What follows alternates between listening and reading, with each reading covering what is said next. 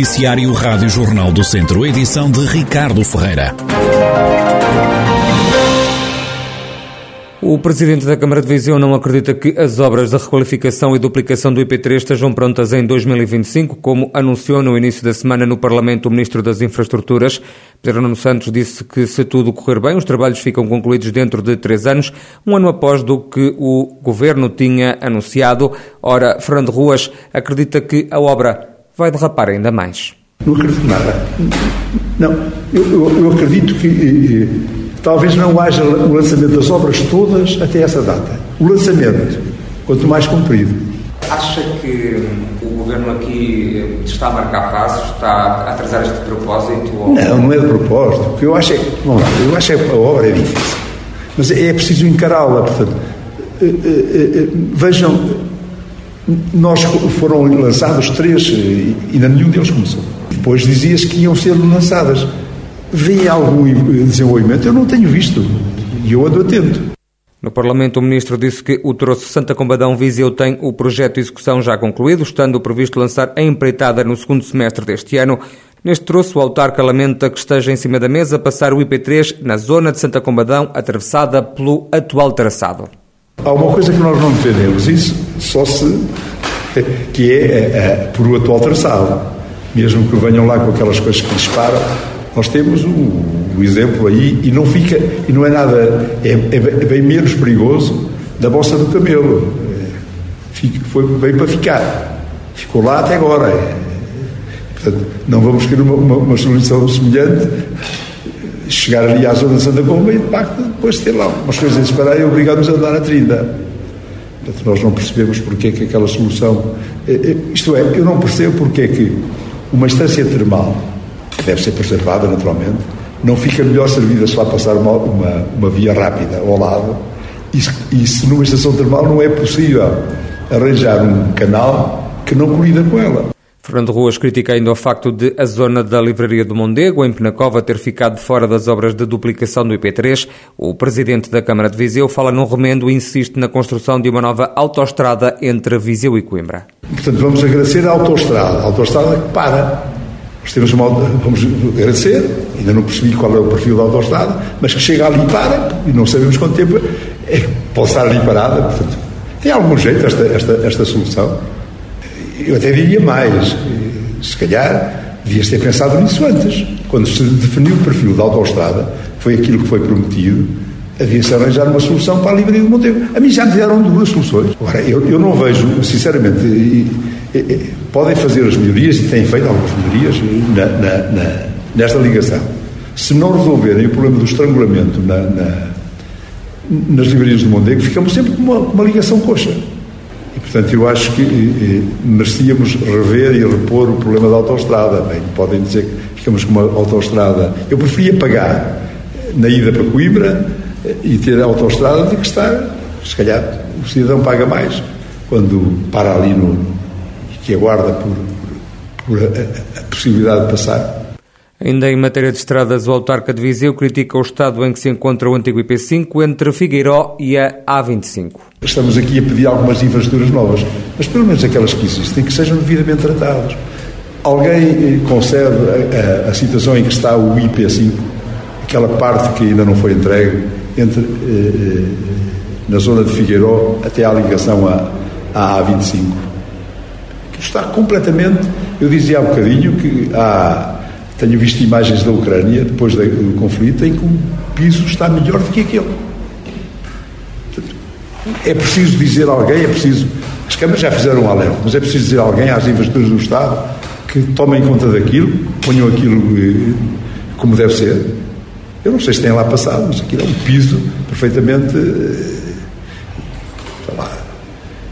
já não se vê isso aí em, em, em muitos sítios e, portanto, as autoridades têm que estar atentas àquilo que é da sua responsabilidade. Palavras de Fernando Ruas ontem, quinta-feira, na reunião do Executivo Municipal. Viseu transforma-se hoje e amanhã na capital dos professores. A cidade recebe o 14º Congresso da FENPROF, por onde vão passar 600 concursistas. Mário Nogueira, o secretário-geral da FENPROF, diz que Viseu vai ser durante dois dias o centro do debate das questões relacionadas com o ensino e a ciência em Portugal. O que nós pretendemos é que Viseu, em 13 e 14 de maio, seja de facto o centro do país, o centro eh, de, do debate das questões de educação, o centro do debate das questões que têm a ver com o ensino e a ciência em Portugal, uma vez que não estão apenas professores do ensino básico e do ensino eh, secundário, estarão desde o pré-escolar a docentes do ensino superior e investigadores, todos eles delegados, né? portanto, será o centro do debate da educação, do ensino e da ciência em Portugal, mas queremos que eh, Viseu seja em 13 e 14 de maio a capital dos professores, porque evidentemente que nós consideramos que a educação eh, tem muitos eh, aspectos que têm que ser eh, melhorados, tem muitos problemas que têm que ser resolvidos. Mário Nogueira, secretário-geral da FENPROF, que vai reunir em Congresso hoje e amanhã em Viseu. A reunião magna vai contar com a presença de 600 delegados que vão discutir o futuro do setor, eleger o possível sucessor de Mário Nogueira depois de 15 anos de liderança.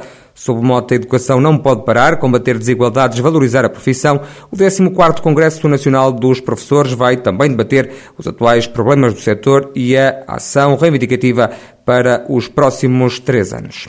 Faltam muitos enfermeiros na região, quem o diz é o presidente da secção Jornal do Centro destes profissionais de saúde, Ricardo Correia de Matos. Eh, em Viseu a situação não está muito diferente daquilo que é o espelho do, do, do restante país. Eh, portanto, muitas, uma carência enorme de profissionais de saúde, ehm, com, com uma sangria que eu diria quase diária do nosso Serviço Nacional de Saúde de profissionais altamente competentes, altamente diferenciados. Portanto, a realidade à data não é a mesma que se verificava em 2016, em 2017, onde de facto eh, um, a grande tipologia de profissionais a emigrar eram os recém-formados.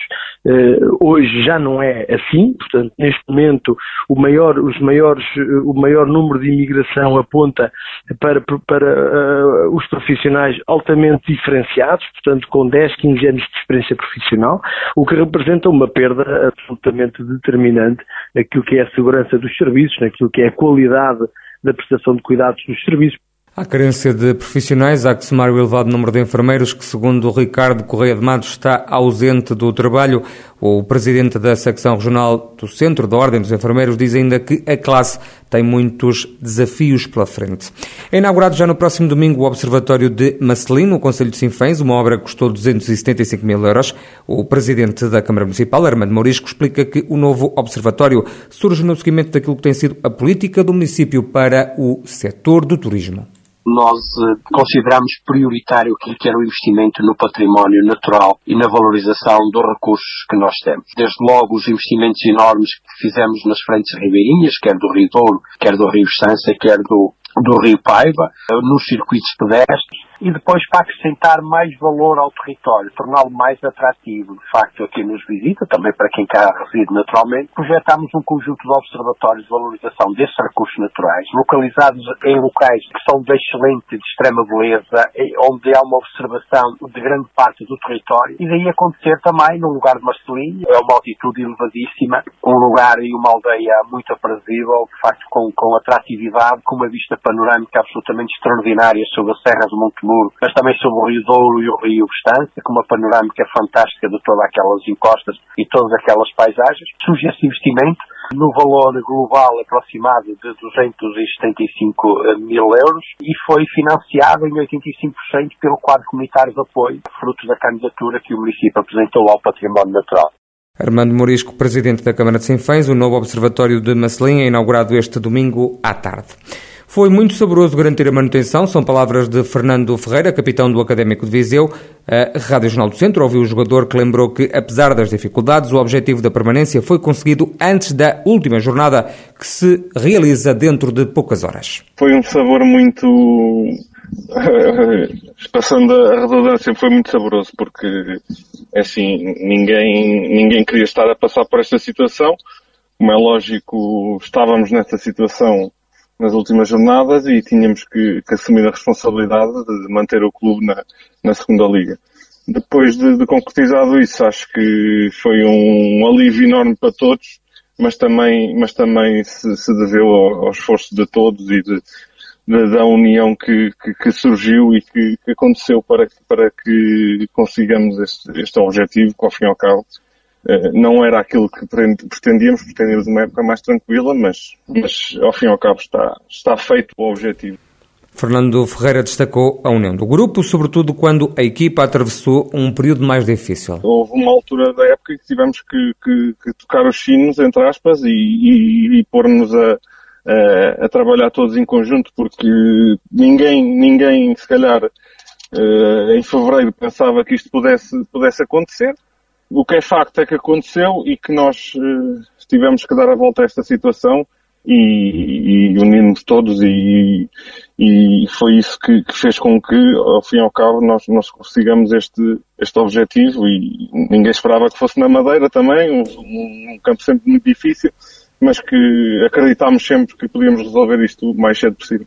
Quanto ao facto de os jogos em casa terem sido feitos em casa emprestada, em Aveiro, o capitão dos academistas lembra que é sempre melhor estar perto dos adeptos, mas garante que isso nunca serviu de desculpa. Como é lógico, o nosso, o nosso, nosso objetivo e aquilo que nós sempre quisemos e queremos é jogar na nossa casa, no Fontelo, é o espaço que, que, que nós conhecemos, é o espaço que nós queremos para que, para que os nossos adeptos estejam mais próximos, mas nunca nos agarramos a isso como, como desculpa para, para qualquer que, que fosse, porque, porque não havia outro caminho senão jogar em Aveiro, só, só podíamos jogar em Aveiro, então eh, não, não vale a pena agora também olhar para trás, agora esperamos brevemente uh, a trecho nós, nós consigamos uh, regressar o mais depressa possível ao Fontelo, porque, porque sem dúvida que seria um, um, fator, um fator positivo para, para, para o grupo. Fernando Ferreira, capitão do Académico de Viseu, que esta tarde joga o último encontro da temporada. A partida frente ao Penafiel está marcada para as seis da tarde no Estádio Municipal de Aveiro. O Académico parte para a última ronda do campeonato, já com a manutenção garantida. E o Viseu 2001 tem este sábado o jogo todas as decisões nas contas da manutenção na primeira divisão de futsal. Os vizienses dependem apenas de si, num encontro onde só há duas hipóteses, nas palavras do treinador do Viseu 2001, Paulo Fernandes, ganhar e ganhar. Este ano, graças a Deus, eh, independentemente de todos os azares que tivemos ao longo desta, desta época, só dependemos nós, chegamos à última partida, só dependemos de, diretamente de nós. Um, e mesmo assim, para os outros, uh, há equipas que de facto, uh, aquelas que estão a lutar diretamente connosco, que, que precisam de, de, do nosso resultado para, de, um, um, de, uma derrota nossa para pensarem em ficar. É um jogo decisivo, porque é o que marca de facto aquilo que pode ser o futuro na próxima época do Visa 2001. E aqui só temos duas hipóteses, que é ganhar ou ganhar.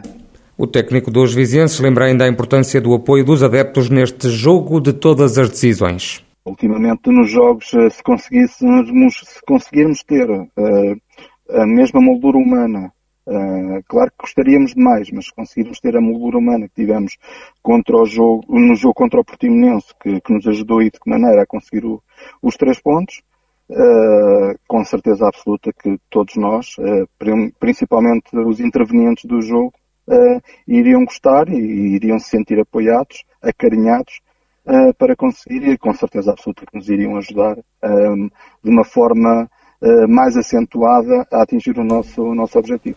Paulo Fernandes, treinador do Visa 2001, que este sábado defrontou Leões do Porto Salvo, num jogo que vai decidir o futuro dos vizienses no principal escalão do futsal nacional. O encontro joga-se às 5 da tarde no pavilhão Cidade de Viseu.